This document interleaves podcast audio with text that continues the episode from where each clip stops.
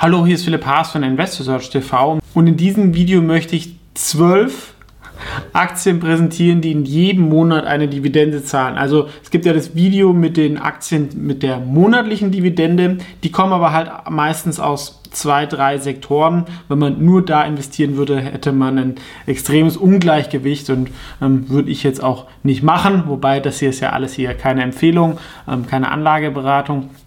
Ähm, aber man kann es natürlich auch so steuern, dass man zwölf Aktien hat und jede Aktie zahlt in einem Monat Dividende. Ähm, in manchen Monaten wie Mai gibt es natürlich eine extreme Auswahl, in anderen Monaten wie Dezember oder September gibt es sehr, sehr wenige. Trotzdem ist es machbar und habe ich gefunden und habe mich halt auf eine gewisse Diversifikation äh, konzentriert und natürlich auch eine gewisse Mindestrendite, soweit es möglich war. Und idealerweise sind es auch Aktien, die halt dann einmal im Jahr ähm, auszahlen, zwei, zwei dreimal, was auch der Fall, dass sie halt zweimal ausschütten. Das heißt, dann gab es halt ähm, nochmal eine Ausschüttung an einem anderen Tag und äh, vielleicht in dem Monat dann nicht so viel. Trotzdem finde ich es ganz spannend, wenn man die zwölf Aktien kaufen würde, könnte man ähnlich wie bei einer Mietwohnung oder sowas ähm, jeden Monat was bekommen und das vielleicht auch für einige das Ziel, dass man halt über ähm, Aktieninvestments auch ähm, passives Einkommen über solche Dividenden generieren kann mit Einzelinvestments.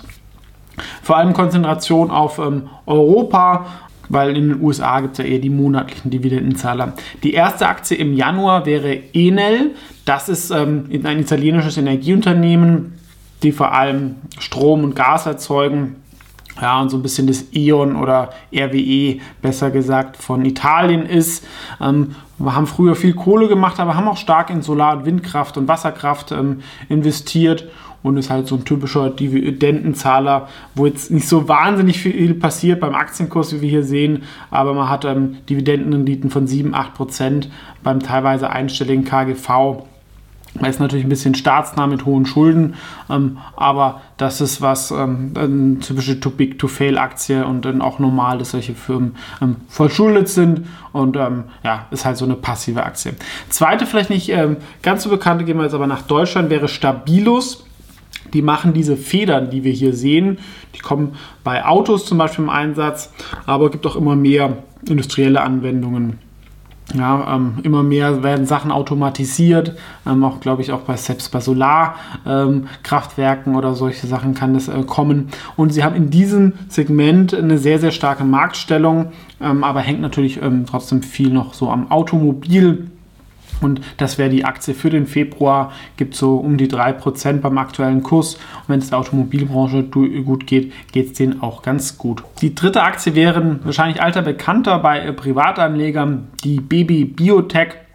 Das ist ja so der Sektor, wo ich mich wirklich normalerweise komplett raushalte, weil es sehr, sehr schwierig ist, als Generalist zu verstehen. Oft sind es sehr, sehr binäre Outcomes, also Hop oder Top. Ähm, sowas kann man dann natürlich auch mit einer BB Biotech oder einem Fonds abdecken. Aktie ist bis 2015 sehr, sehr gut gelaufen, seitdem ähm, stark ähm, seitwärts. Dafür gibt es aber halt auch eine ordentliche Dividendenrendite von 7, 8 Prozent. Und BB Biotech investiert halt in andere Biotech-Unternehmen. Ähm, dann kann man natürlich auch noch darauf schauen, was ist der Net Asset Value, also was ist der Wert dieser Unternehmen in der Rechtshülle der BB Biotech. Und wenn das nochmal einen Discount gibt, dann wäre das natürlich nochmal ein weiteres Argument. Ansonsten ist es natürlich schon noch eine ordentliche Rendite im März. Ähm, die sogar nur die Dividendenrendite leicht über der erwartbaren Aktienrendite liegt. Das vierte ähm, wäre eine Aktie, die wahrscheinlich die meisten kennen, zumindest die Marke Willeroy und Boch. Ähm, die stellen ja, die, sag ich mal, die ähm, Tischkultur her, also Teller und sowas aus Porzellan, aber halt auch Sachen wie Whirlpool, Waschbecken, wie wir hier sehen. Und das ist natürlich ein bisschen zyklisch. Das ist natürlich jetzt kurzfristig ein Problem, wenn die Baubranche runterkommt. Trotzdem, die letzten Zahlen und Ausblick waren nicht so schlecht und ist halt schon eine sehr, sehr starke Marke, die man jetzt aktuell wirklich sehr günstig bekommt mit einer hohen Dividendenrendite. Und das ist ein Familienunternehmen, was, glaube ich, seit 200, 300 Jahren gibt. Ähm, also da ist auch Sicherheit ähm, dahinter ähm, und das wäre eine Dividendenaktie für den April. Im Mai gibt es extrem viel Auswahl. Ich habe jetzt hier mal eine große Aktie genommen, nämlich oder äh, die Vorzugsaktie ist nicht ganz so groß, BMW, wer Mercedes besser findet. Sie sind natürlich ähm, gut positioniert von der Marke. Ich denke, dass dadurch schaffen sie auch eher, diese Technologendisruption ähm, zu bewerkstelligen. Ähm, Aktie ist nicht teuer, ähm, und gibt halt doch auch eine ordentliche Dividende. Aber gerade im Mai gibt es natürlich auch viel Auswahl. Ähm, da kann man sich auch ähm, vielleicht Daimler oder sowas dazu nehmen. Ähm, das ist in den anderen Monaten nicht ganz so viel. Das ist wahrscheinlich auch eine Erklärung, warum dann oft noch Mai, Juni, Juli, äh, Mai, Juni noch an der Börse ganz gut läuft, ähm, weil natürlich die Dividenden oft dann wieder in den Markt investiert werden. Das sechste wäre CW Color. Das kennt ihr wahrscheinlich dieses Fotobuch. Eine typische Value Growth Aktie wechselt nicht mehr so stark, aber ist trotzdem immer noch ein bisschen Wachstum da und ich ähm, immer wieder ein schönes Geschenk. Ist auch relativ teuer geworden gefühlt. Ähm, gibt immer eine ordentliche Dividende von so 2,7 Prozent, die im Juni ausgeschüttet wird und ist eine sehr, sehr starke und beliebte Marke in Deutschland. Kennt fast jeder, findet fast jeder gut. Ähm, wie gesagt, gibt es nicht mehr das gigantische Wachstumspotenzial, aber mit dem Handy, man produziert ja so viele Fotos und man möchte dann doch wieder für die Eltern oder sowas als Erinnerung so ein Fotobuch machen oder natürlich auch neue Fotogeschenke irgendwie auf die Tasse oder sowas. Ähm, Dazu ist die Aktie auch nicht so teuer. Wir wollen auch noch was aus den erneuerbaren Energien-Segment nehmen. Da ist die 7C Solar äh, Parkaktie, glaube ich, nicht so schlecht. Ist mit Betreiber von Solarkraftwerken. Da ist natürlich jetzt ein bisschen der Nachteil, die Kapitalkosten merken die halt. Ja, das ist so ein bisschen wie bei Immobilien. Trotzdem auf der anderen Seite habe ich sehr, sehr viel politischen Rückenwind und auch wenn die Energiepreise steigen und die Solarbaukosten äh, runterkommen, kann ich da immer noch eine auskömmliche Marge haben. Ähm, ist eher auch so ein bisschen so ein Langweiler, aber immerhin 3% Rendite und auch historisch, denke ich, ganz fair bewertet. Und wenn man in diesen Sektor in Deutschland investieren möchte, ist das, glaube ich, eine sehr interessante Aktie. Was komplett anderes wäre Glencore. Wir brauchen halt auch Rohstoffe, Energie. Das ist ähm, eine Aktie, die ist, ist jetzt nichts für ESG-Fans, die machen auch sehr, sehr viel Rohstoffhandel, wo es natürlich auch mit harten Bandagen ähm, zugeht. Aber wenn der Zyklus halt mal läuft, ähm, können auch sehr, sehr hohe Renditen erzielt werden. Ne, wir erwarten mit einer zweistelligen Dividendenrendite dazu einstellige KGVs, auch vom Momentum her ähm, Ding.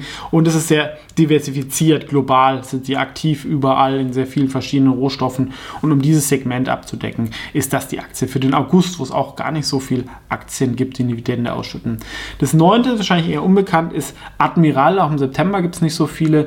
Das ist ein führender ähm, englischer Versicherer für, für, Autos vor allem, aber haben zum Beispiel auch ein äh, Versicherungsvergleichsportal in den USA, sind nicht komplett angestaubt. Ähm, dafür ist die Bewertung auch okay mit 6, 7 Prozent Dividende auch hoch.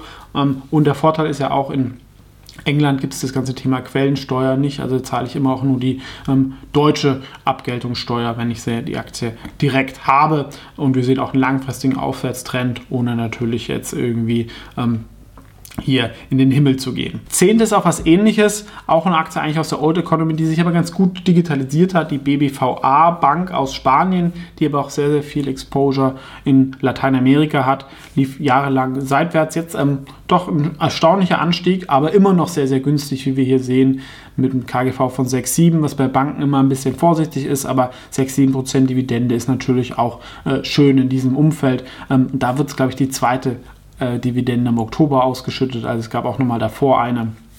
Und da gab es auch nicht so viel Auswahl. Im November gehen wir jetzt mal in einen Nebenwert, der vielleicht auch ähm, vom Umfeld profitieren sollte. Das ist die Seotronics. Ähm, wir sehen hier diesen Helm von dem Soldaten. Die bauen, sag ich mal, ähm, Funktechnologie für Polizei, aber auch für, Militär, dass die halt abhörsicher ähm, und auch krisensicher unabhängig vom Mobilfunknetz da ähm, kommunizieren können. Ist eine kleine Aktie, aber auch nicht so teuer und ähm, schüttet die gesamte Dividende im November aus. Also nicht so uninteressant und natürlich jetzt, wenn wieder mehr in Sicherheit investiert wird, nicht nur in Deutschland, sollten Sie davon auch langfristig profitieren und anders als bei den Verteidigungsaktien wie ähm, Rheinmetall oder so ist es halt auch noch nicht im Kurs drin, wobei natürlich Verteidigung hier auch nur ein Teil ist. Ne? Also wichtig ist auch äh, Feuerwehr und solche Spezialkräfte. Und die Aktie für den Dezember im Dividende ist auch die zweite Ausschüttung, wäre die Enagas. Das ist ein Betreiber von Gaspipelines in Spanien, haben auch so ein paar LNG-Kraftwerke und auch Speicherkraftwerke. Ja? Das ist genau das, was jetzt kriegsentscheidend war in Deutschland.